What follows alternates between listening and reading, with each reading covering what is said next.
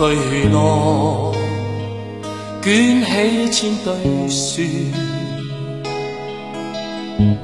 日静问世间可有情永在？冷暖岁月里几串旧爱未忘，谁会令旧梦重现？故人火葬，巨浪翻起多少梦？段段落雨歌，总叫人意外。那个错或对，天也未会中错，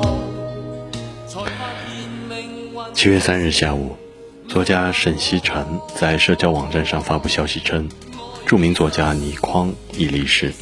随后，媒体确认了倪匡逝世的消息。倪匡一生著述颇丰，创作了科幻、武侠、侦探、言情等多个领域的三百多本小说。写过四百多部电影剧本，为报纸杂志的撰稿更是不计其数，著有上亿字。他曾自谓汉字写作速度之快，世界第一，与金庸、黄沾和蔡澜并称为香港四大才子。同时，倪匡为人至情至性，洒脱不羁。他交友广泛，与古龙、金庸、蔡澜、三毛等都是挚友。倪匡的传奇一生，也是香港文艺圈黄金时代的缩影。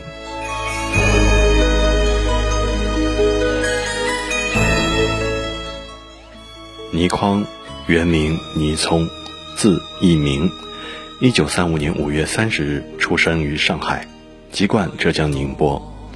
倪匡父母共生下七个孩子，倪匡排行老四。六妹名叫倪艺书。后来以一书为笔名，成为著名作家。在十二岁之前，倪匡一直住在上海著名的商业街霞飞路。儿时起，他便立志要做冒险家，最喜欢李时珍和徐霞客。后来又开始看薛丁山征东、聊斋志异等，倪匡天马行空的想法在早年间便显露出来。一九五七年。二十二岁的倪匡来到香港，曾在布厂打杂，在工地做钻地工，后来无师自通，开始给报纸写稿。一九六二年，在金庸的鼓励下，开始用笔名卫斯理创作小说。第一篇小说名为《钻石花》，在《明报》副刊连载。至第四篇小说《蓝雪人》起，卫斯理系列小说正式走向科幻系列。倪匡共著有一百四十五部。卫斯理系列小说，科幻作品总字数超过了八千万字，引领了三十年的科幻风潮。《蓝雪人》于两千年入选二十世纪华文小说一百强，成为倪匡科幻小说的代表作。从无更改，心照总不说。长长路中走到哪里，生命里有你，我方找到生存来。难行日子不照我对生命眷恋，因有着你跟我一起，亲爱的你。虽然被冠以科幻鼻祖的称号，但其实倪匡不懂太多的科幻知识。灵感不足时，他就到儿童百科全书中寻找素材。倪匡曾在小说中写道：“卫斯理坠落南极，把一头白熊杀了。”这个情节遭到读者质疑：“南极哪里有白熊？南极只有企鹅。”随后，倪匡在报纸专栏中以大号字体写了两句话，回复读者：“某某先生，一，南极没有白熊；二，世上也没有卫斯理。”除了科幻作品外，倪匡还创作过以六指琴魔为代表的武侠小说。他还曾在金庸出国期间代写了《天龙八部》的连载。金庸曾对他交代：“谁也不能死。”但是倪匡素来不喜欢阿紫的偏执，于是，在代写期间把阿紫的眼睛写瞎了。倪匡还编写了大量的功夫片剧本，在邵氏影业的四百多部武侠片中，有两百六十一部的剧本是由倪匡一人撰写。代表作是张彻导演的《独臂刀》。倪匡曾说自己平生最得意的两件事是，屡替张彻编剧本，曾代金庸写小说。一九七二年，倪匡参与了功夫片《精武门》的编剧工作。为李小龙量身塑造了陈真这一经典形象。二零一二年，倪匡获得第三十一届香港金像奖终身成就奖。颁奖嘉宾徐克对倪匡说：“这么多年，我一直拍武侠，不拍科幻，等技术成熟了再来拍您的经典。”倪匡则答道：“这在于你，我无所谓。”倪匡的高产是出名的，他自称。曾一个星期写足七天，每天写数万字，最高纪录是一小时写四千五百字。就连好友蔡澜都说他是写稿机器。蔡澜评价倪匡说：“倪匡不是人，是外星人。”香港这个地方的包罗万象，孕育了倪匡小说的奇异世界。他说过，在香港想得到的东西都有，想不到的亦有。这个地方古怪透顶，从最好到最坏，从最荒谬到最合理，没有一个城市可以包罗这么多内容。繁忙的工作加一把劲来过渡，无聊的交际只管把笑。容制造。回家，打开一副电脑，无疑找到，无疑倾诉，无疑很好。从来不知道怎么经过行角路，从前的一套，今天仔细仍照做。夜深，粉紫色这外套，无疑起舞，无疑拥抱，无疑得到，仍然能拥有梦想跟前途，仍然能拥有自尊跟自豪，仍然明知许多旅伴，一转身会遇到。为何感到这不算最好？明明从不信天荒跟地老，明明从不会后悔得不到，明明从新掌握去做，我总可以做到。为何今晚我不懂如何告别烦恼？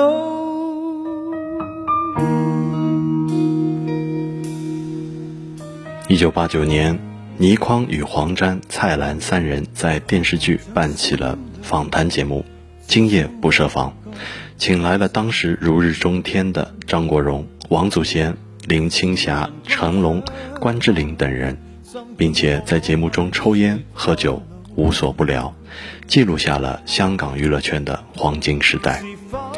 一九九二年，在做了两年节目之后，倪匡决定去美国生活。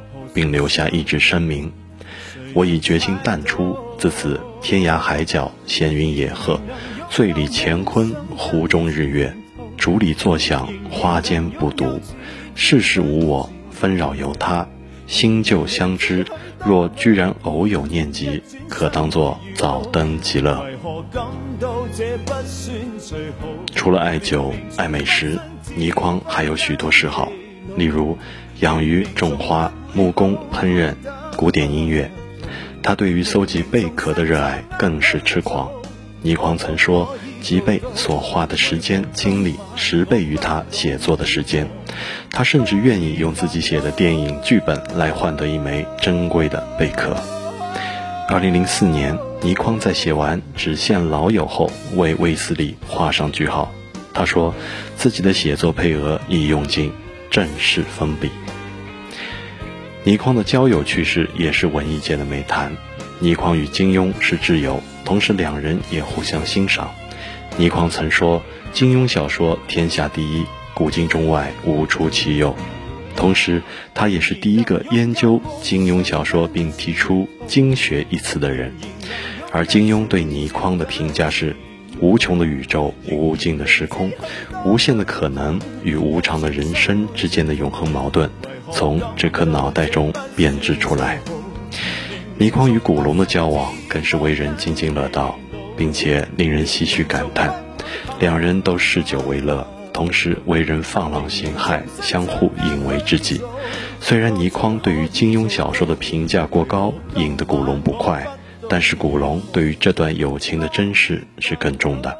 古龙曾言：“若有人要拿刀来杀倪匡，全天下能为他挡刀的只有我一人。”可惜，古龙在四十八岁时便英年早逝，倪匡亲笔题写讣文。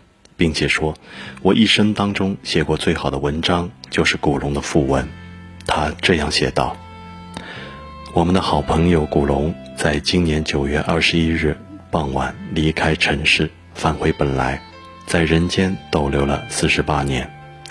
本名熊耀华的他，豪气千云，侠骨盖世，才华惊天，浪漫过人。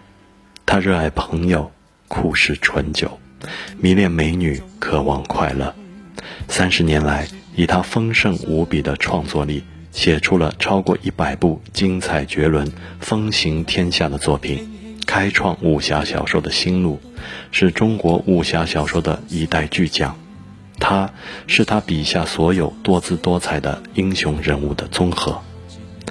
人在江湖，身不由己。如今摆脱了一切羁绊，自此。人欠欠人，一了百了，再无拘束，自由翱翔于我们无法了解的另一空间。他的作品留在人世，让世人知道，曾有那么出色的一个人，写出这么多好看至极的小说。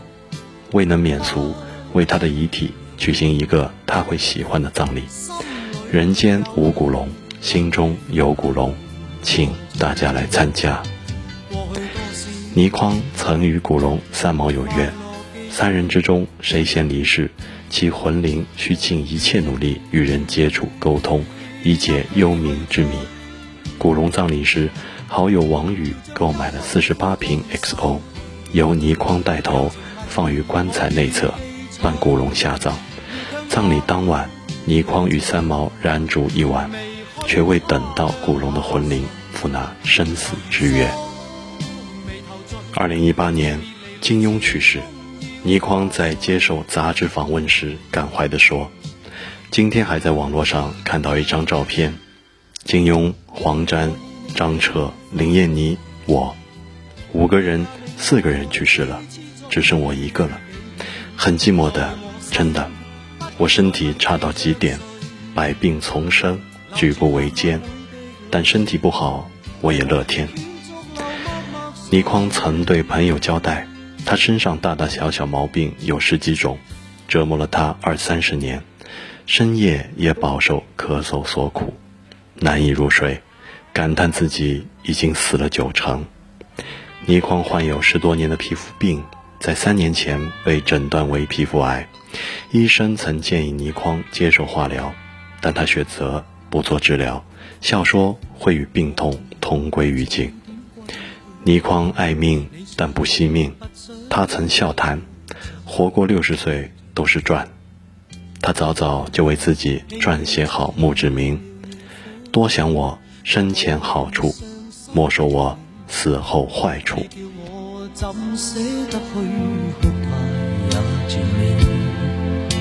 何止哭？只得轻吻你发边，让风继续吹。忍远离，心里极渴望，希望留下伴着你。风继续吹，不忍远离，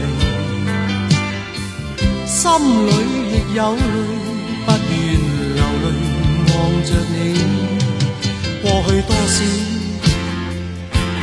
快乐记忆。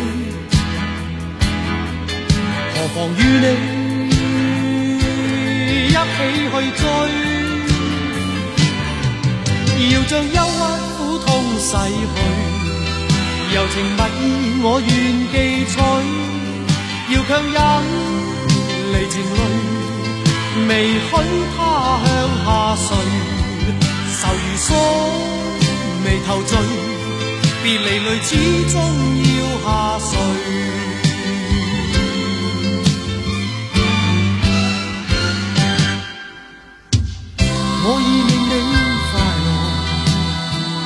你也令我痴痴醉。你在我心，不必再问記着誰，留住眼内每滴淚，為何仍斷續流默默垂？為何仍斷續流默默垂？為何仍斷續流默默垂？